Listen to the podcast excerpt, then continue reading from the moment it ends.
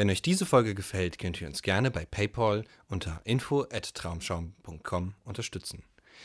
Unter der gleichen E-Mail-Adresse könnt ihr uns auch schreiben, uns Anregungen schicken oder einfach nur Hallo sagen. Und wenn euch die Musik gefällt, schaut doch mal bei YouTube vorbei unter Traumschaum Music. Und auf Instagram und Facebook erfahrt ihr immer das Neueste. Viel Spaß!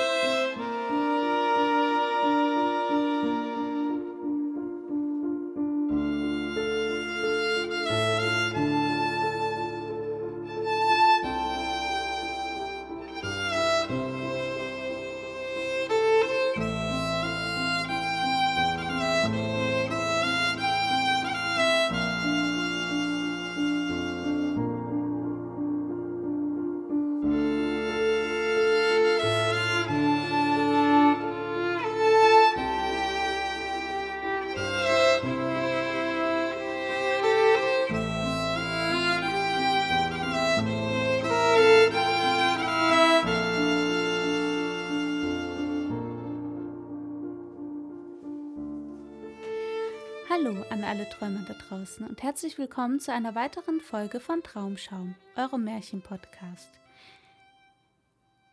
In dieser Folge kommt der zweite Teil von der Schneekönigin dran. Ich wünsche euch mal ganz viel Spaß beim Zuhören, aber erstmal folgt noch eine kleine Rückblende, was denn so letzte Woche alles passiert ist. Letzte Woche haben wir Gerda und Kai kennengelernt. Das sind zwei unzertrennliche Freunde, die fast wie Geschwister sind. Sie wohnen gegenüber und schauen sich immer durch das Fenster an oder treffen sich auf den Dächern. Sie sind wirklich ein unzertrennliches Paar, bis eines Tages ein Splitter vom Spiegel des Teufels den Kai im Herzen trifft und auch im Augenwinkel stecken bleibt, so dass Kai auf einmal zu einem völlig anderen Menschen wird. Sie verbringen trotzdem Zeit miteinander, aber es ist nicht mehr dasselbe. Und eines Tages beim Schlittenfahren sieht er einen großen, prunkvollen Schlitten, der gerade Richtung Stadtausgang fährt. Und er hängt sich an ihn dran. Er will gerade noch sich befreien davon, kurz bevor das Stadttor kommt, aber er schafft es nicht und der Schlitten wird immer schneller. Also wird er von dem Schlitten entführt. Und als dieser Schlitten anfällt, da steigt da doch tatsächlich die Schneekönigin aus, die ihn umgarnt mit warmen Worten und mit sanften Küssen auf die Stirn. Und sein Herz wird dabei immer mehr zu Eis. Kai verschwindet mit der Schneekönigin und Gerda bleibt alleine zurück. Sie trauert ihm eine Zeit lang nach, aber irgendwann mal fasst sie ihren ganzen Mut zusammen und geht auf die Suche nach Kai. Sie bereist viele, viele Orte und ist dabei gerade wohl die ganze Welt zu bereisen, nur um ihren Kai zu finden. Dabei befragt sie sogar Blumen, lernt eine Hexe kennen, befragt alles, was ihr so über den Weg läuft, am Anfang sogar den Bach, weil sie so verzweifelt ist. Die Geschichte geht jetzt weiter. Sie ist immer noch auf der Suche und was da noch alles passieren wird, das erfahren wir jetzt. Viel Spaß!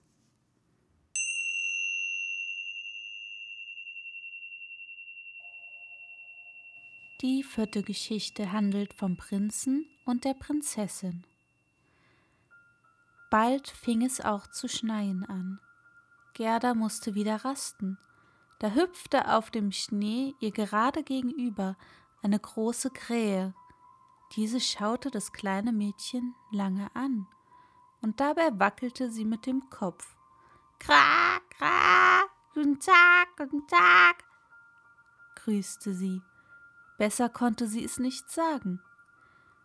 Wohin des Wegs, wohin des Wegs? Wie lange schon hatte niemand Gerda so freundlich gefragt. Und so erzählte sie der Krähe ihre ganze Geschichte und fragte sie, ob sie Kai nicht gesehen habe. Da nickte die Krähe ganz nachdenklich und krächzte Kann sein, kann sein. Ja, wirklich? rief das kleine Mädchen und hätte die Krähe fast totgedrückt vor Freude. Nur ruhig, nur ruhig, mahnte die Krähe. Ich weiß es nicht genau, aber vielleicht es ist der kleine Kai, den ich kenne. Doch nun hat er dich gewiss über der Prinzessin vergessen. Was für eine Prinzessin? fragte Gerda ganz traurig. Ja, wenn du die Krähensprache verstündest, seufzte der Vogel, dann wäre die Sache ganz einfach. Aber es fällt mir so schwer, deine Sprache zu sprechen. Doch ich werde erzählen, so gut ich eben kann.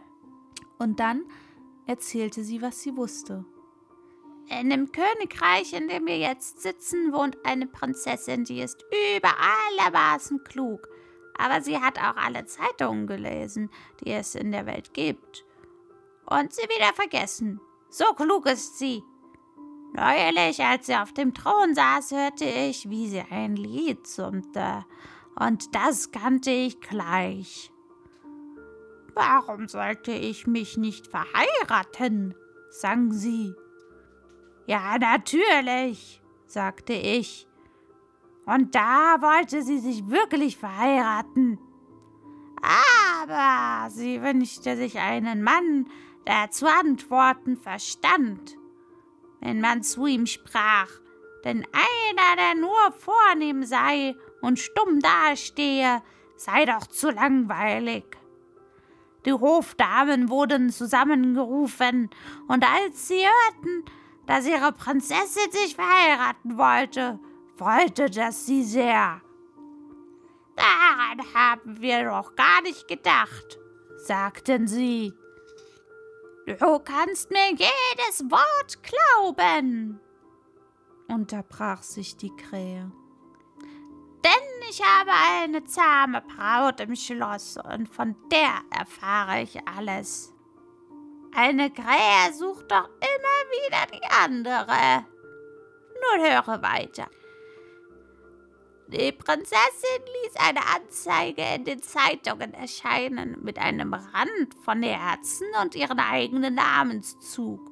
Darin stand, dass es jedem jungen Mann freistehe, sich auf dem Schloss zu besuchen und sich mit ihr zu unterhalten. Und den, der am besten redete, den wollte die Prinzessin zum Mann nehmen.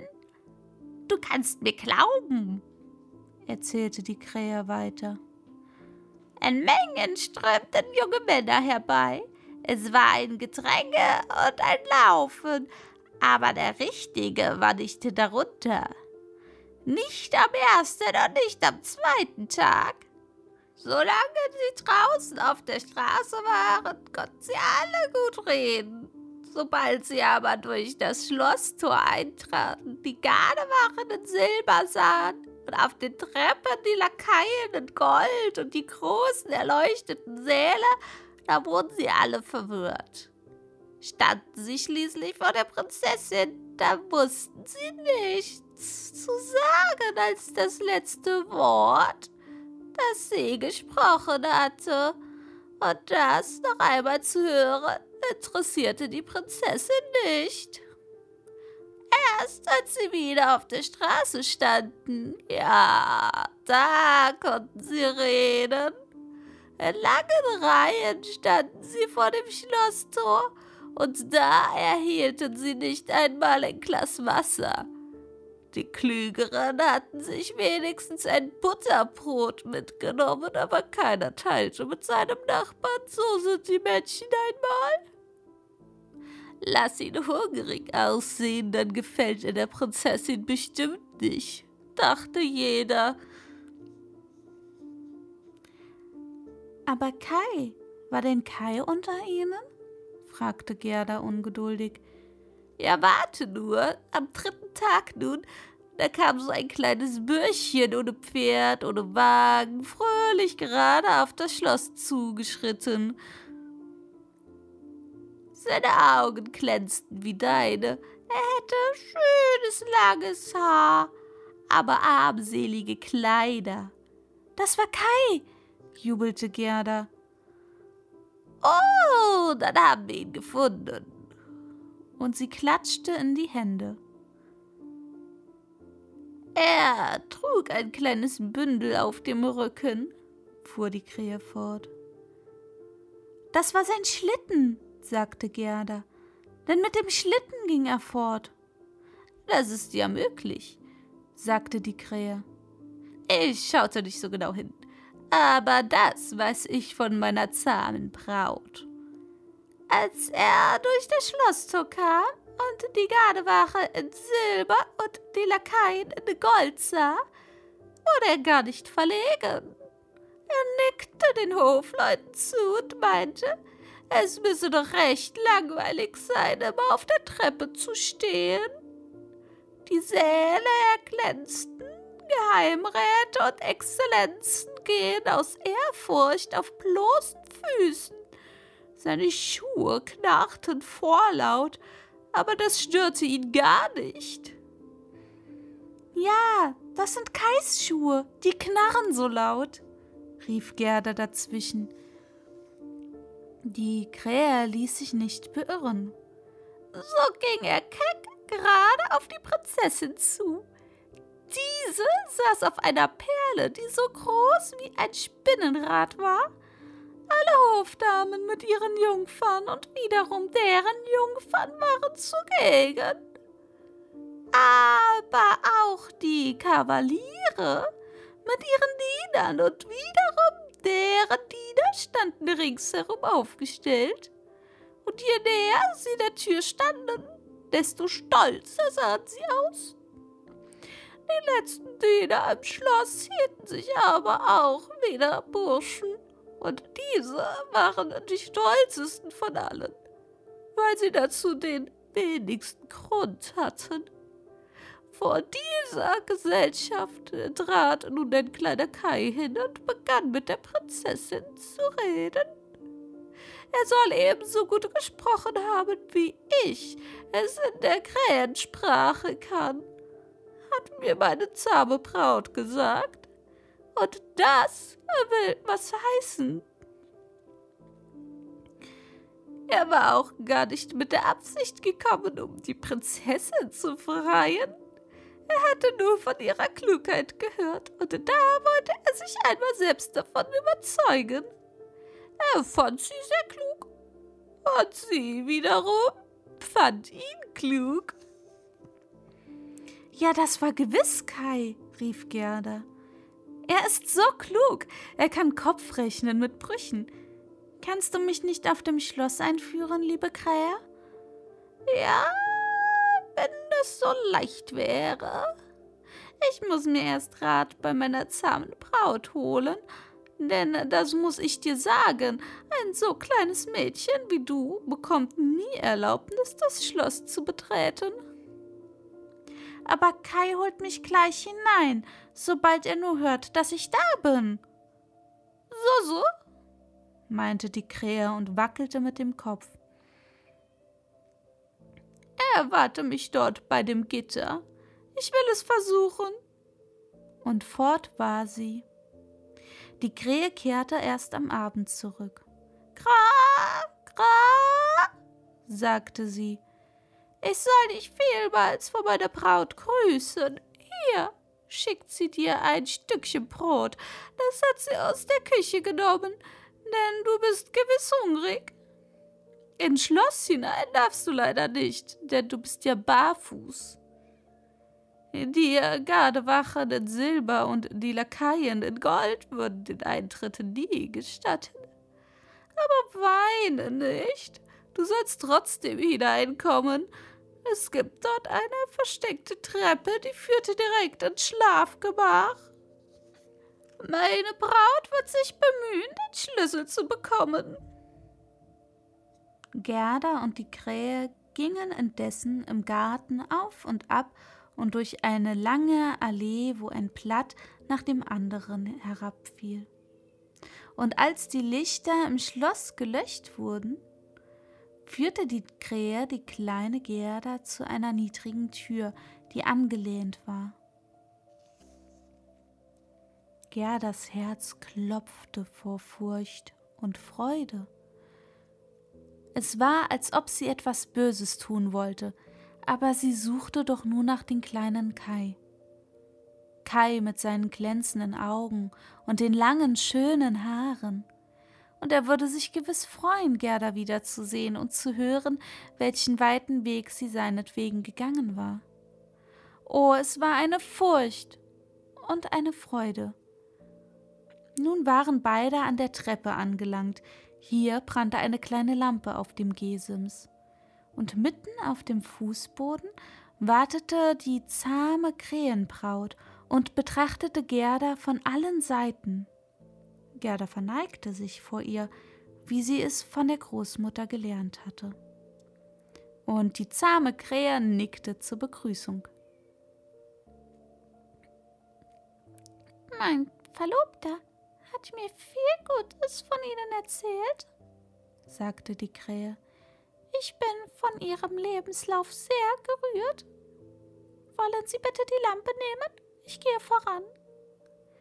Hier begegnet uns niemand.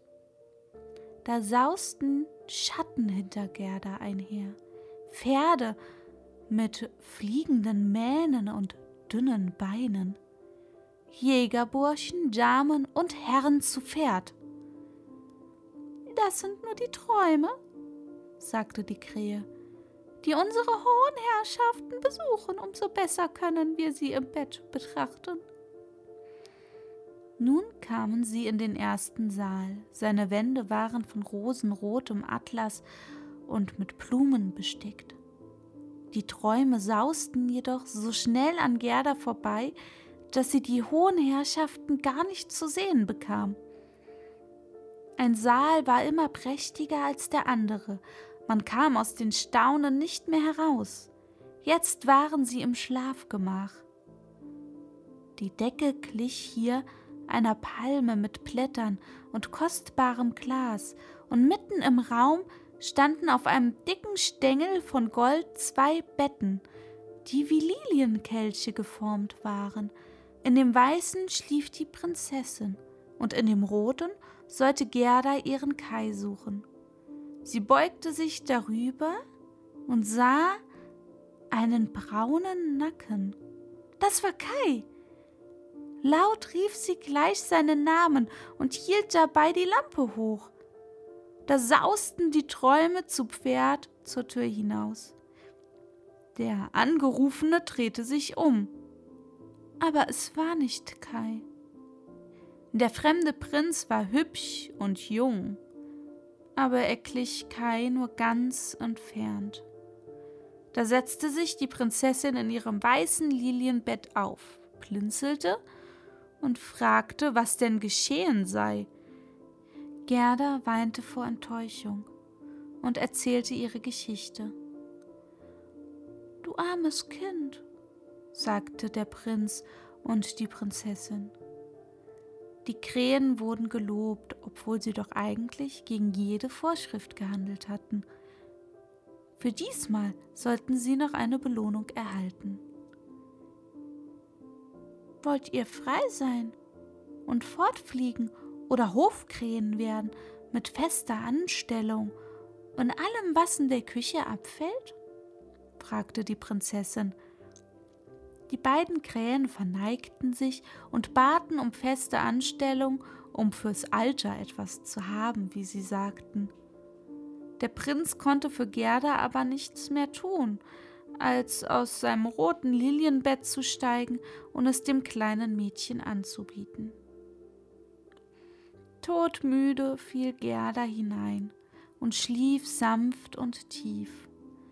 Alle Träume kamen wieder geflogen.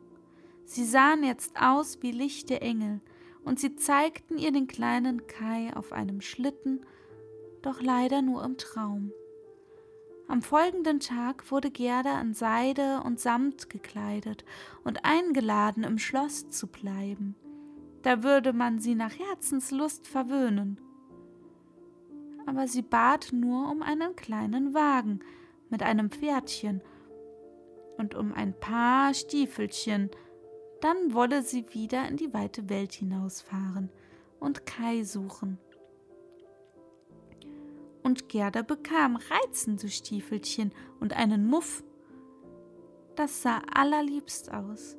Eine Kutsche aus purem Gold hielt vor der Tür, und des Prinzen und der Prinzessin Wappen glänzte darin wie ein Stern.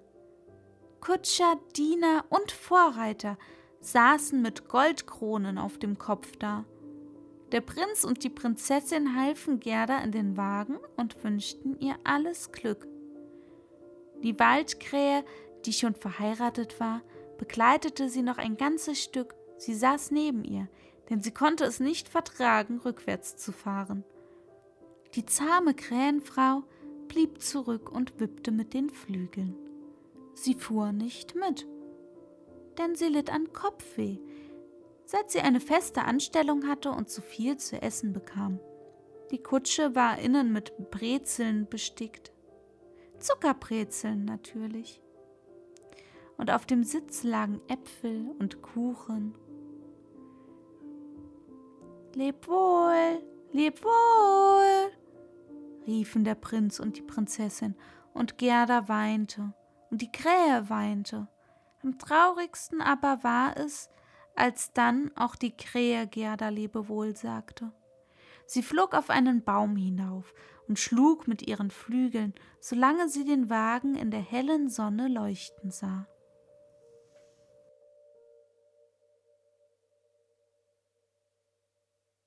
Geschichte Nummer 5 von dem kleinen Räubermädchen. Sie fuhren durch den dunklen Wald aber das Gold an der Kutsche leuchtete wie eine Fackel. Das sahen die Räuber, und da kamen sie gleich angerannt. Das ist Gold, pures Gold, riefen sie, griffen den Pferden in die Zügel, schlugen Kutscher, Diener und Vorreiter tot und zogen das kleine Mädchen aus dem Wagen. Ein hässliches, altes Räuberweib mit einem struppigen Bart war auch dabei. Sie griff die arme Gerda ab wie ein gemästetes Hühnchen. Sie ist fett und rund, sagte sie. Man hat sie mit Nusskernen gefüttert. Das Weib wackelte mit ihren dichten Augenbrauen, die ihr über die Augen herabhingen. Sie ist fett wie ein Osterlämmchen. Sie soll uns schmecken. Dann zog sie ihr blankes Messer heraus und es blitzte, dass es grässlich war. Au weh! schrie die Alte auf einmal, denn ihre eigene kleine Tochter, die wild und ungebärdig auf ihrem Rücken hing, hatte sie fest ins Ohr gebissen. Ich will mit dem Mädchen spielen, rief das Räuberkind. Sie soll mir ihren Muff und ihr Kleid geben und mit mir in meinem Bett schlafen. Dann biss das wilde Kind wieder so, dass das Räuberweib in die Höhe sprang und sich rundherum drehte. Und alle Räuber lachten und sagten: Seht, wie sie mit ihrem Balg tanzt. Ich will in die Kutsche hinein, rief das kleine Räubermädchen, und es setzte seinen Willen durch denn es war so verzogen.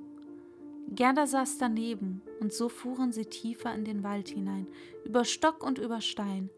Das Räubermädchen war so groß wie Gerda, jedoch stärker und breitschultriger und von dunkler Haut. Ihre Augen hatten über aller Wildheit einen traurigen Schimmer. Sie sollen dich nicht schlagen, solange ich nicht böse auf dich werde, sagte sie. Du bist sicher eine Prinzessin?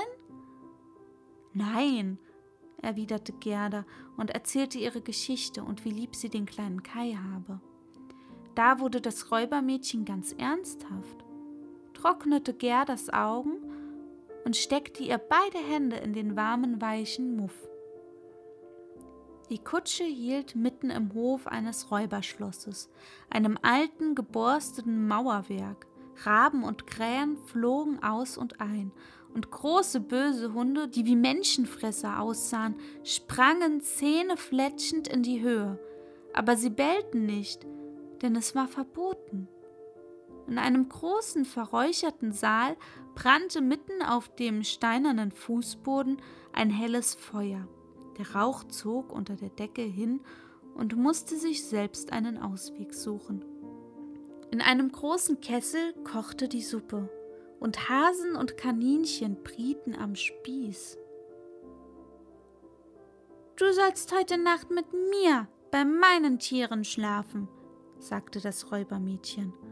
Nachdem sie zu essen und zu trinken bekommen hatten, gingen sie in eine Ecke, wo Stroh und Teppiche lagen, denn ein anderes Bett kannten die Räuber nicht. Darüber saßen auf Latten und Stäben mehr als hundert Tauben, die schienen zu schlafen, aber sie wendeten und drehten sich und trippelten hin und her, als die beiden Mädchen eintraten. Die gehören alle mir, sagte das Räuberkind, fasste eine von ihnen derb an den Flügeln und schüttelte sie. Küss sie! befahl sie Gerda und drückte ihr die Taube an die Nase, denn ihre Zärtlichkeiten waren wild und von seltsamer Art. Da sitzen die Waldtauben, fuhr sie fort und zeigte auf ein Loch hoch oben in der Mauer, das mit Latten verschlagen war. Ich muss sie eingeschlossen halten, diese beiden Waldtauben, sonst fliegen sie gleich fort. Und Gerda war's, als hörte sie die Tauben seufzen. Hier ist mein lieber alter Bär, erklärte das Räubermädchen weiter und zeigte auf ein Rentier das einen blanken Kupferring um den Hals hatte und angekettet war. Der möchte auch liebsten fort, wenn er könnte. Jeden Abend kitzle ich ihn mit meinem scharfen Messer am Hals. Davor ist ihm so bang. Bäh, bäh. Das wilde Mädchen zog ein langes Messer aus einem Spalt in der Mauer und streichelte damit den Hals des Rentiers, das arme Tier wich zurück, so weit es konnte, und fürchtete sich. Die beiden Mädchen legten sich nun auf das Stroh und deckten sich mit Teppichen zu. Das Räubermädchen aber hatte noch das Messer in der Hand. Behältst du das Messer bei dir?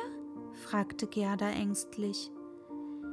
Ach, man weiß nie, was vorfallen kann, sagte das Räubermädchen. Aber erzähl mir nun von dem kleinen Kai und von all deinen Abenteuern. Und Gerda erzählte wieder ihre Geschichte von vorne, und die Waldtauben gurten in ihrem Bauer, die anderen Tauben aber schliefen und das Räubermädchen begann zu schnarchen. Gerda konnte nicht einschlafen. Sie fürchtete sich so sehr. Die Räuber saßen rings um das Feuer und sangen schreckliche Lieder, und das alte Räuberweib schlug Purzelbäume. Oh, es war grässlich, für das kleine Mädchen dies anzusehen und anzuhören. Da begannen die Waldtauben auf einmal. Gure, Gure, wir haben den kleinen Kai gesehen. Ein weißes Huhn trug seinen Schlitten auf dem Rücken. Er selbst saß im Schlitten der Schneekönigin, dicht über den Bäumen fuhren sie dahin. Als wir jungen Tauben noch in den Nestern lagen und der Atem der Schneekönigin war so kalt, dass alle starben außer uns beiden. Gure, Gure! Was sagt ihr da? rief Gerda Und wisst ihr auch, wohin die Schneekönigin ihn gebracht hat? Gure, Gure, fragt das Rentier, das weiß Bescheid, im Reich der Schneekönigin hoch oben, im Norden, bei den Lappländern. Ja, herrlich ist es in meiner Heimat, sagte das Rentier.